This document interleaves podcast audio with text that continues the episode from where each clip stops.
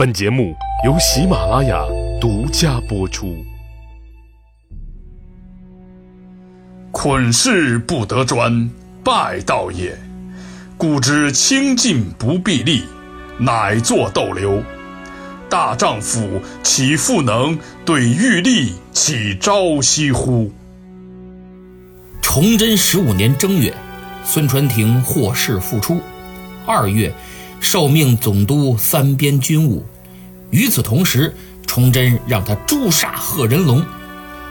孙传庭明白这贺仁龙可不是那么好杀的，他早有提防，所以首先，孙总督用障眼法使他放松警惕，然后削其羽翼，把他手下最强悍的将领高杰争取了过来。高杰所部人数最多。这样一来，就解决了大部分的后顾之忧。如此，孙传庭觉得差不多了，该收网了。崇祯十五年四月，他传檄诸将，命总兵郑家栋、牛成虎、贺仁龙各率本部兵马前来西安，有紧急军务相商。鸿门宴已然摆下，单等贺仁龙自投罗网。诸将来了之后，孙传庭先是喝酒叙旧，谈笑风生，没有任何异常。等喝完了，准备撤，刚走到营门，突然上来不少刀斧手，把贺仁龙挖肩头、拢二背就拿了，直接压到帅旗之下。孙传庭指着贺仁龙说道：“贺仁龙啊，贺仁龙，你有两条大罪，其一。”当初你率部入川征讨张献忠，观望不前，做事不圆，借口军事哗变，在开县率众西归，致我官军被流寇击溃，损兵折将。其二，项城、襄城两战，你皆率部先逃，以致傅宗龙、汪乔年二位总督战死沙场，皇上震怒，你罪无可恕，死有余辜。来人，斩！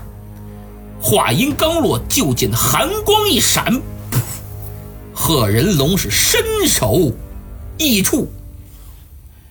这一段是彭孙仪的《平寇志》卷五中所载，原文是：传庭置酒宴诸将，诸将罢酒起行，至祁门，命刀斧缚仁龙于其下，数之曰。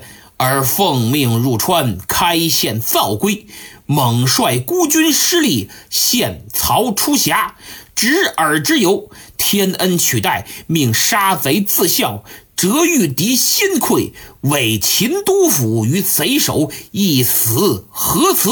因斩之。先看第一条罪，率部入川。但观望不前，做事不圆，借口军事哗变，在开县率众西归。这个呢，我在第八十三回节目里讲了。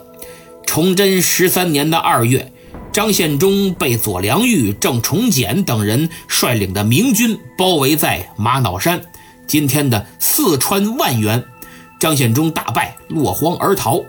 左良玉本来穷追不舍。可结果被张献忠买通了，最终放弃追击，纵虎归山。这个时候，杨嗣昌觉得左良玉不听话，动了用贺仁龙代其为平贼将军的念头，还上奏朝廷，崇祯也准了。没成想，杨嗣昌又后悔了，因为他觉得贺仁龙战功、资历、经验等等都不如左良玉，贸然将其拿掉，肯定要闹。到时候真没法收场，后果极其严重。所以杨嗣昌再次向皇帝上书，请求收回成命，仍以左良玉挂平贼将军印，贺仁龙还是总兵。但他之前已经跟贺仁龙说过了，还拍着胸脯表示，只要好好干，平贼将军就是你的。贺仁龙得到消息说左良玉还是平贼将军，立马就急了，觉得自己让人当傻子耍呢，受到了极大的侮辱。正这时候，杨嗣昌看左良玉不追了，剿灭张献忠，眼瞅着要功亏一篑，就赶忙命贺仁龙去追。贺仁龙此时驻扎在开县，正生杨格部的气呢。一看怎么着还让我追，谁爱追谁追，老子不去，不听调遣。最后呢，说自己军中缺粮缺饷，部下士兵要哗变，就率部西归，走人了。贺仁龙的这种做法，令杨嗣昌的部署落空，对剿灭张献忠失败有着不可推卸的责任。这是第一条，那么第二条，项城、襄城两战皆率部先逃，以致傅宗龙、汪乔年二位总督战死。这个上期我讲了，无可辩驳，所以两条罪证据确凿，死有余辜。贺仁龙死后，善后工作，孙传庭是怎么做的呢？首先，拆分其手下官兵。将一部分分给了其他诸将，一部分给了高杰统领。第二，安抚高杰。当时高杰在咸阳，孙传庭派人去好言安慰安抚他呢，也很配合，明白此中利害关系。第三，对贺仁龙的手下一概不予追究，斗争没有扩大化。第四。将贺仁龙的尸首还给他的妻子，让他好生安葬。这些善后措施，我总结就是对贺仁龙所部恩威并施，对高杰言而有信，对贺仁龙自己有情有义。这样一来，很快就安定了，但还是有些小插曲的，比如。跟随贺仁龙来到西安的部将周国清等人，得知领导被杀，领着手下二百人，纠结几个同党逃走了，打算投奔起义军。孙传庭抢先一步，把叛将的家小扣押。这样一来，那些叛将就发生了内讧，有的想回家，有的说家小不要了吧，逃命要紧。最后，周国清被杀。其他人主动自首，到此诛杀贺仁龙的行动圆满完成。对于诛杀贺仁龙，历来颇有争议。一派认为崇祯是自毁长城，《明记北略》就这么认为。书里写：“贼闻浊酒相庆，曰贺疯子死，取关中如食芥耳。”就是农民军开心的不得了，说贺疯子可算死了，咱们拿下关中易如反掌。当时农民军管比较能打的将领啊，都叫疯子，洪承畴洪疯子，贺仁龙贺疯子。另一派认为他是咎由自取，罪有应得。我支持后一派，贺仁龙该杀，杀他根本谈不上自毁长城。首先。善后得当，没有发生骚乱。其次，后来关中失陷也不是因为没了贺仁龙，是许多原因造成的。再说了，就算留着他，到时候跟孙总督一起出战，极大概率会在战场上故伎重演，再逃跑，关中也得丢。第三，也是最重要的，孙传庭奉旨诛杀，不杀即是抗旨。至于有人说孙传庭此举与袁崇焕杀毛文龙一样，都是排除异己，同是操戈，我觉得更是胡扯。一个是袁崇焕杀毛文龙事先没有请旨，人家孙传庭可有圣旨啊；另一个是贺仁龙和毛文龙的罪行性质也不一样，具体呢？大家可以把本期节目和前面我讲袁崇焕杀毛文龙做一下对比，在评论区写写你的分析。因为我做节目跟其他历史主播不太一样，我是全方位讲述，不是简简单单的告诉你你知道了就行了，更不仅仅是知识的传递和灌输。我想要引起你们的思考，提高大家分析问题、看待问题的能力，从而指导你们的做人做事。言归正传，崇祯十五年的五月初，李自成三攻开封。七月，明廷急令孙传庭统秦兵出关救援，但孙传庭上书说，刚斩了大将，军心还没完全平稳，兵也是新招募的，准备更是不足。这种情况下不能出战。但崇祯不听，还派了苏京去监军，催促他赶紧出战。崇祯怕苏京管不了孙传庭，又派人给他送去了尚方宝剑。孙传庭没办法，只好出战。诸位，这崇祯简直就是个催命鬼。孙传庭这条命，最后就是让他给催死的。这段历史，你们可以看看电影《大明劫》，真的是少有的良心古装影视作品，服装道具非常考究。演的也好，喜欢听我明末清初的朋友绝对不容错过。九月，孙传庭率主力出潼关，踏上了他的征程。出于安全考虑，他领着主力越过太行山，再渡泗水，奔往洛阳。这条路有点绕远但相对安全，说明他对这些新募之兵的战斗力呀。没有把握。与此同时，为了稳妥，还秘密派遣了一支偏师出武关，经南阳走宝丰。这条路不太好走，也有点险，但是能与主力南北共进，夹击义军。这个时候，开封已经被淹，李自成拿下之后，便前往了汝宁。当他听闻老仇家孙传庭领秦兵来攻，随即率军西进迎战。此时的李自成已不同以往，长期斗争使他的军事素养和战略眼光大大加强。他先是在南阳把孙传庭派的那支偏师给消灭，粉碎了对自己夹击的企图，然后北上正面。与孙传庭交战。十月中旬，双方于河南省中部偏西平顶山以北的夹县遭遇。听说偏师已败呀，孙总督所做的部署就更加谨慎。他命牛成虎为先锋，左相领左军，郑家栋领右军，高杰带中军，还设下了三道埋伏，可以说步步为营。战斗打响了，他先派牛成虎前往诱敌。所谓诱敌，就是不真打，让敌人以为你打不过，败了。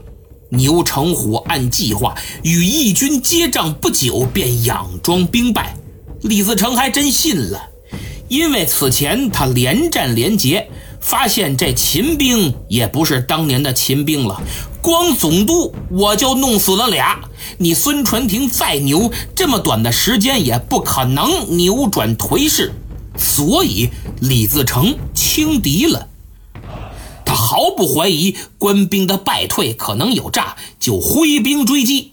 这下可落入了孙传庭的圈套。义军被引进了埋伏圈，牛成虎突然掉头迎敌，不跑了。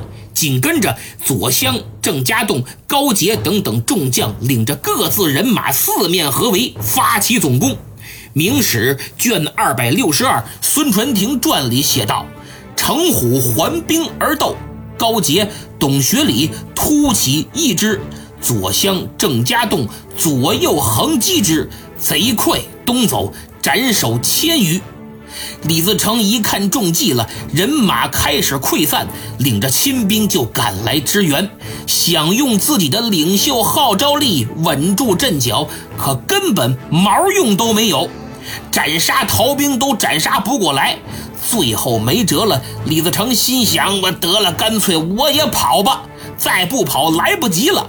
可慌乱之中，居然扑通从马上掉下来了。他爬起来再看，马跑了。四下寻找，还真不错，又弄了匹马，这才上了马，没命的跑，捡回一条命。李自成率领败兵往南逃，官军紧追不舍。孙传庭想抓住机会一战把贼首擒获。等追到夹县东北差不多十三公里的种头镇，李自成见怎么也甩不掉官军，就心生一计，让大家把军资假账，还有身上揣的金银珠宝，甚至马匹都弃于路上。那意思让官军追过来捡东西，不就追不上了吗？自己来个金蝉脱壳。果然，这些秦兵追过来一看，满地宝贝，我的天哪，简直是饿虎扑食，没命的抢。还有互相争起来打架的，这个乱呢，比李自成溃逃的队伍都乱。孙传庭再下什么令都没人听了，这就是新招募士兵的弱点：军令一时差，纪律一时淡薄，作战经验为零。正在官军哄抢战利品、乱作一团，孙传庭心急如焚之际，万没想到罗汝才率本部人马从背后突然杀到，这可真是措手不及。官军正忙着抢东西呢，队形散乱，毫无应战准备，跟放下武器举手投降别无二致。罗汝才见状可开心了，兄弟们杀呀！砍瓜切菜一般，李自成那边也得到信儿了，说救兵已然赶到，官军猝不及防，死伤甚重。李自成一拍大腿，真是天助我也！他果断调转马头，领着队伍开始反击。结果毫无悬念，李自成反败为胜，孙传庭先胜后败，还是惨败。我个人觉得。罗汝才所部的突然出现，应该是事先计划好的。就是说，李自成想分兵，一前一后夹击孙传庭，就像孙传庭当初兵分两路一样。只是孙传庭开始的时候棋高一招，没等罗汝才赶到呢，先把李自成击溃。而逃跑过程中，李自成扔掉辎重和财物，也只是想金蝉脱壳，自己逃命。没想到未打正着，实实在在帮了迟到的罗汝才一把，然后合力将官军击溃。这次战斗，临阵脱逃的优良传统再次显现出来，领头的是副将左相。这左相本就是纨绔子弟，官二代。他爸爸是左光先，就是松锦大战时被洪承畴开除的那位。这家伙一看大事不妙，率先溃逃，其他将领也跟着有样学样，都跑了。只有孙传庭的同宗副将孙之秀和参将黑上人没有退缩，死战不退，最后被俘，坚贞不屈，惨遭杀害。这场仗。明朝军队损失数千，大小军官七十八人，战马无数。李自成虽反败为胜，却也丧失精锐八千余人。他自己都说，这是自从进入河南以来败得最惨的一次。要不是罗汝才救援及时，说不定真被全歼了。孙传庭对此战又出现临阵脱逃的现象，十分震怒。十一月，军队撤退到登封，他就组织召开了军事会议，抓捕了两名带头逃跑的将领进行公审公判，一个是左相，一个叫萧慎鼎。当时左相率领的是左军，萧慎鼎是右军的将领，他俩带头跑，等于左右两军全跑了。孙传庭这个骂呀！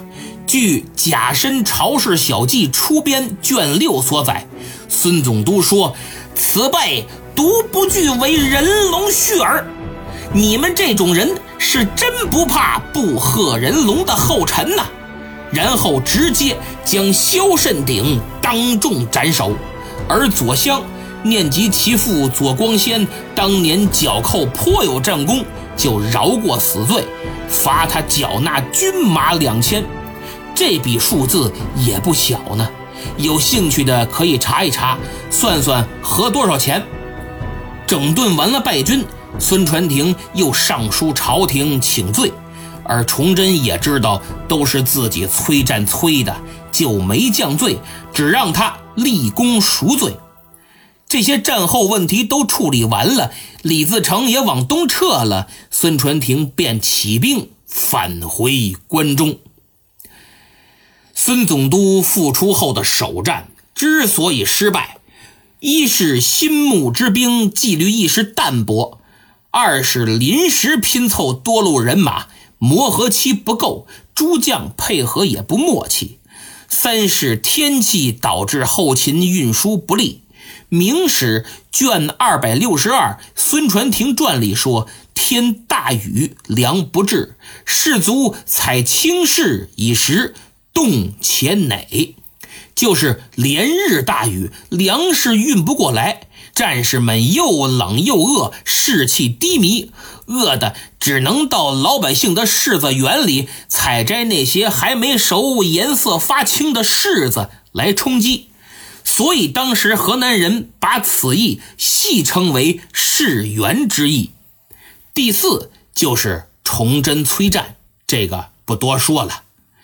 虽然首战失利，但孙传庭仍展现了出色的指挥能力，令农民军蒙受极大损失。回到关中，他就根据此战暴露的问题进行了有针对性的整顿。首先，孙传庭认为暂时不能主动出击了，因为现在的义军已经不是当年的流寇了。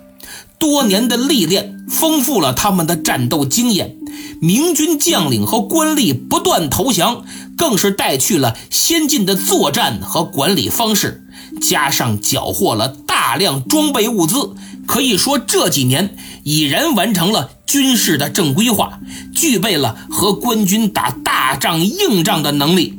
而官军就惨了，连遭大败，元气大伤。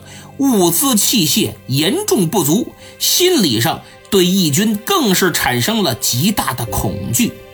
因此，孙传庭主张目前要坚守潼关，以防御为主，这样既能保关中不失，还能牵制义军不敢径直北上，作为保护京城安全的一道有力屏障。这是第一。第二，彻底扭转手下士卒无组织、无纪律的状态。对此，他上书朝廷说：“如果再想与义军交战，现在看来得要几万人才行，而且这几万人需要时日严加操练，令行禁止，不能招募完了还没怎么着就上战场，等于白送人头。”崇祯准奏，还赐了尚方宝剑。于是，按照《明史·孙传庭传》的说法，他就开始义募勇士，开屯田、善器、激素三家出壮丁一，就是募兵、屯田、制作武器、积攒军粮，然后每三家出一个壮丁当兵。细心的人会发现，除了强制每三家出一个壮丁，其他的手段跟他在崇祯九年首次巡抚陕西时开展的清屯呢，还真差不多，确实也很有效，很快就练得了马步军，大概五六万人。第三，他主持开发了一种秘密武器——火车。可不是现在飞机、火车那火车啊，是一种木质的战车，载有火炮、甲仗和辎重，是作战与后勤为一体的多功能战车。打仗进攻时可以推着前进，不用害怕敌人的骑兵；防守时可以环形排列，保护自身，骑兵进不来，可谓攻守兼备。当时李自成的精锐就是骑兵，这火车正好克制。孙传庭命人日夜赶工，共造出了三万辆，命白广恩为火车营总兵，主持操练工作。这白广恩出镜率很高啊，松锦大战时就总听到这个名字。简单介绍一下，正好借机会补充这两期没讲到的其他历史事件。白广恩原本是陕西的农民军领袖混天侯的部下，混天侯被洪承畴消灭之后，他就投降了，跟着洪承畴剿寇，战功卓著，尽心竭力。然后又跟着洪承畴参加了松锦大战，嵩山被围，王普害怕，连夜出逃。跟着跑的其他几位总兵里就有白广恩，记得吧？这一战，他儿子还被俘了，清军就逼着他儿子写信招降白广恩，可他没回复。松锦之战后，他奉命守卫山海关。崇祯十五年的十月。孙传庭誓元之役败给李自成之后，由于明清议和失败，清军再次大举入犯，史称壬午之变。白广恩奉命率军入关，与清军作战，在冀州打了胜仗，然后在密云与清军再战败走。朝廷本来要治他的罪，但孙传庭认为。白广恩可用，作战经验丰富，自己又确实缺人，就要过来负责新组建的车营。那么这次清军入犯，一直到次年，也就是崇祯十六年的五月才走，祸害了八个月，攻克三府十八州六十七县，掠夺黄金白银、各类牲畜、人口，更是不计其数。明朝的国力。进一步衰微呀！现在我们来看看世元之役后李自成的动向。惨胜孙传庭的当月，也就是十月，李自成与一部义军会师合营了，势力再次壮大。十一月围攻汝宁，保定总督杨文岳兵败被杀，河南境内的明军基本扫清。随后，李自成大举南下湖广，驻守此地的左良玉不战而逃。义军于十二月初四攻克襄阳，接着连下数城。到崇祯十六年（公元一六四三年）的正月初一，占领了承天府。李自成自称奉天倡义文武大元帅，卢汝才自称。代天府民威德大将军，然后把嘉靖皇帝生父的陵墓给挖了。正月十八拿下汉阳，由于江水太过湍急，只能暂缓攻取武昌，返回了襄阳。李自成志得意满，改襄阳为襄京，自称新顺王。开始建立政权，算是表明了要与明廷分庭抗礼、取而代之的意图。可是这个时候，李自成和罗汝才等等几个农民军领袖啊闹矛盾了，怎么调和都不行。到了三月，李自成一咬牙，干脆就把那些不听话的都干掉，队伍兼并过来。被杀的就包括罗汝才，罗汝才的一些部下逃了出来，竟然投靠了孙传庭。至此，除了张献忠之外，李自成已然成为了明末义军的共同领袖。面对李自成的日益壮大，崇祯又坐不住了。《甲申朝氏小记》里说：“崇祯日夜望宫出。”时时刻刻盼着孙传庭能出潼关剿灭贼寇。与此同时，陕西的地方官员也连连上书，说兵练得差不多了，希望朝廷尽快让他领兵出征。这是因为孙总督在关中练兵，陕西地方财政的负担就很重。本来年景就不好，饥荒不断，这下更是供应不过来。而且孙传庭搞屯田，把地主豪绅霸占的军屯土地都给夺回来了，还想方设法逼着他们给钱给粮。这帮人就联合起来托关系买通当官的尚书，让他赶紧出关。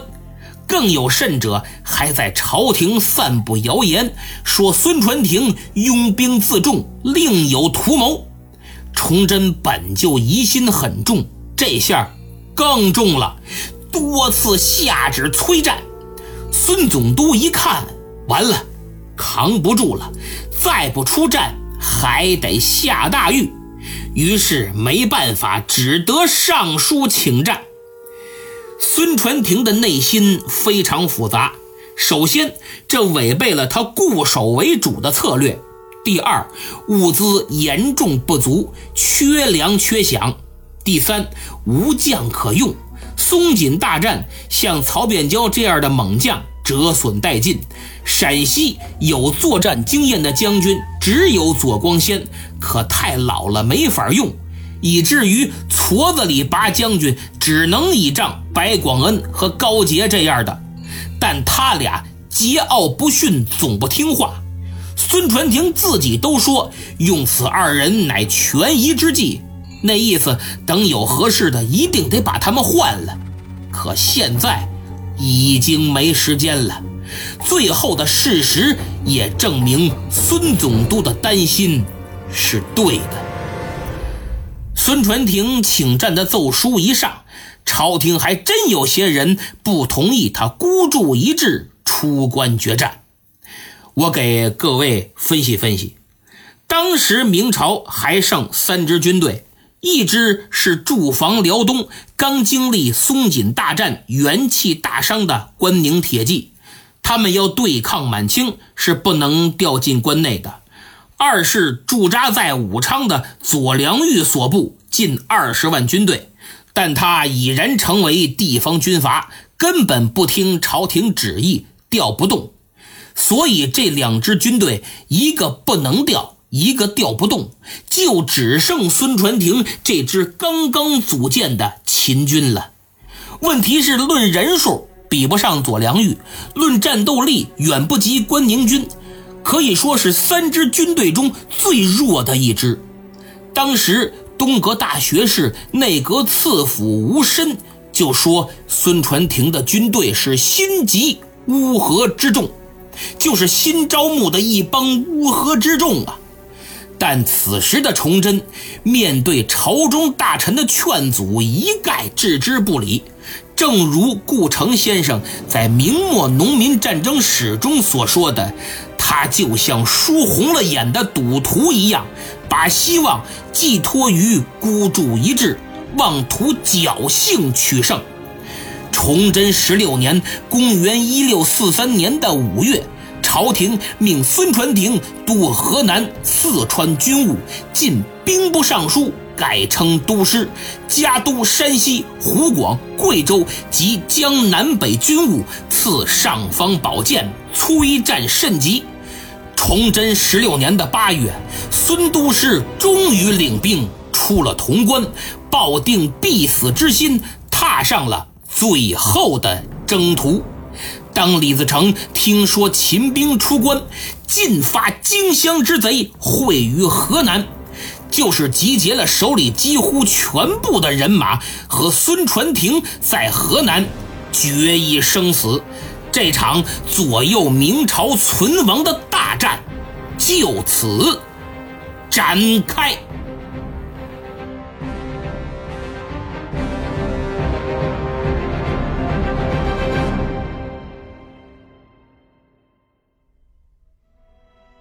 好，节目讲完了。今天的内容啊，正好弥补了电影《大明劫》最后孙传庭率军出潼关的后续。那么，不知道诸位听完了是何感受？反正我是五味杂陈。每每读到孙传庭凭一己之力在做最后这注定失败的挣扎之时，真的挺难受。不过别急，下期更难受。到时候，如果您放下手中的事情，坐下来戴上耳机，好好听听，说不定真的会为孙都师流下几滴眼泪。闲言不多说，现在看看上期沙发的归属是听友玄墨 XL 老朋友了啊，也是西米团成员，和我还是微信好友。如果你也想加我的微信，请记住我的微信号：明末三国的全拼，明末三国的全拼。当然，更欢迎您加入我的新米团，因为这样不仅能成为微信好友，更有很多拓展专属福利，比如节目的加长版、三国正史和二战太平洋战场历史的连载，这可只有西米团成员才能看到啊！真喜欢历史的话，岂能错过？呃，上传五星好评截图求点名的朋友是听友三八四三二八四零三，希望您改个名字，这名字太随意了，很有可能我都念完了，您还不知道我这点您呢，是吧？听友一九九零五二八 e h m p 在第四十五回留言说。真希望有机会和你认识一下，做个朋友，能和你探讨一下明史。我比较喜欢明史、宋史，而且发现您这人三观很正，很多关于历史方面的东西和我差不多。希望做个朋友。哎呀，谢谢您的夸奖，三观正不正不敢说，反正我尽量做到客观公正。做节目绝不糊弄，更不想误人子弟，尽量把心放在当中。当然，我确实才疏学浅，说不定跟您一探讨啊，我还得向您学习呢。哎，这没事儿，挺好，互相学习嘛。微信号刚才说了，等着您加我。呃，正好呢，借机会给喜欢历史的朋友推荐一本书，叫《打乱顺序，重读中国史》。这本书可太不一样了，它以全新的角度切入历史事件和人物，打破时间与空间，用逻辑度量历史，把一根根历史的暗线脉络挖掘出来，展现给大家。你看，它一上来就是宋史。刚才这位朋友不是说喜欢宋史吗？哎，可以读一读。感兴趣的朋友，请点击节目左下角店铺图标，您往上一滑，还能看到很多我精心挑选的文化用品，总有一款适合您。最后感谢几位金主，本周打赏的朋友有且只有一位是讲的太好了，好了。本周还有一位加入西米团的朋友，也是老朋友了，叫不负岁月蹉跎。我把西米团微信群二维码私信发给您了，请扫码进群领取福利。今天就这样，请大家订阅本专辑，再给个五星好评，多多为节目点赞、评论和转发，特别是在朋友圈宣传一下，在下感激不尽。咱们西米团不见不散。